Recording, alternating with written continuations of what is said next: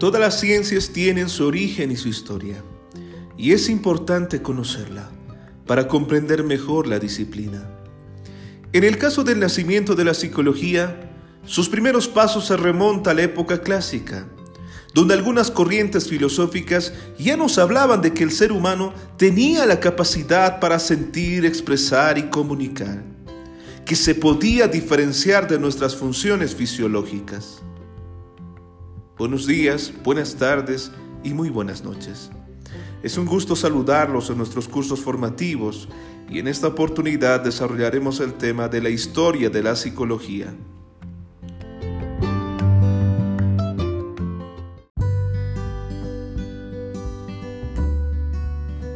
En primera instancia, el término psicología deriva del griego psique y logos, que su significado quiere decir alma y estudio respectivamente. El ser humano siempre se ha cuestionado de dónde nacen sus ideas y sentimientos. Como hemos comentado al inicio del tema, antes del origen de la psicología ya se habían realizado distintos supuestos filosóficos, médicos y biológicos, respecto de las dudas que suscitaba nuestra mente. En los inicios se definió como un estudio subjetivo sin bases científicas, caracterizado por el análisis a partir de la observación y la proyección.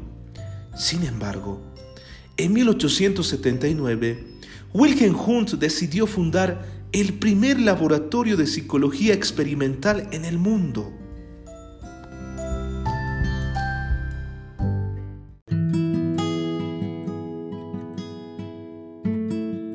La psicología experimental ponía sobre la mesa una afirmación revolucionaria. Estudiar la mente humana requiere de experimentos y bases científicas. Es en ese momento donde podemos observar dos principios muy contrarios entre sí dentro de la disciplina de la psicología.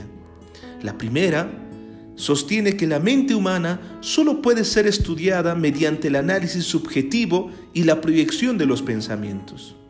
La segunda afirma que la psicología debe ser una ciencia puramente experimental y empírica.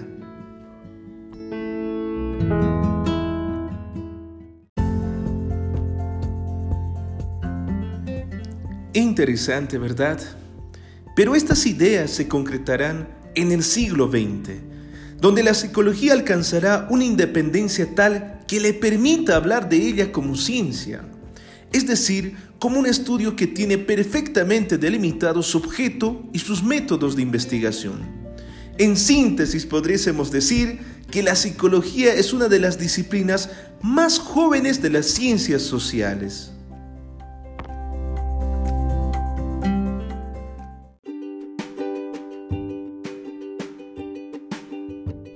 Y entonces, ¿cómo puedo definir la psicología? Queridos estudiantes, escuche con atención. La psicología es una ciencia que estudia la conducta del ser humano como forma de vínculo entre los seres y a partir de ella la personalidad como resultado de ella. Sin embargo, la psicología como ciencia utiliza distintos métodos, pero los más destacados son la extrospección, la introspección y el método experimental. ¿En qué consiste el método de la extrospección?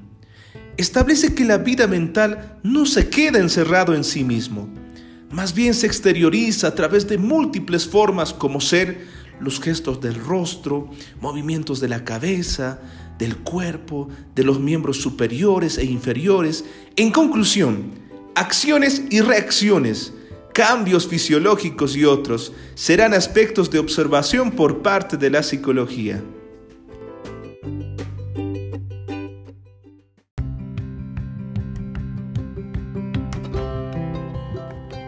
Por otra parte, la introspección significa la observación que realiza el sujeto de su propio mundo interior.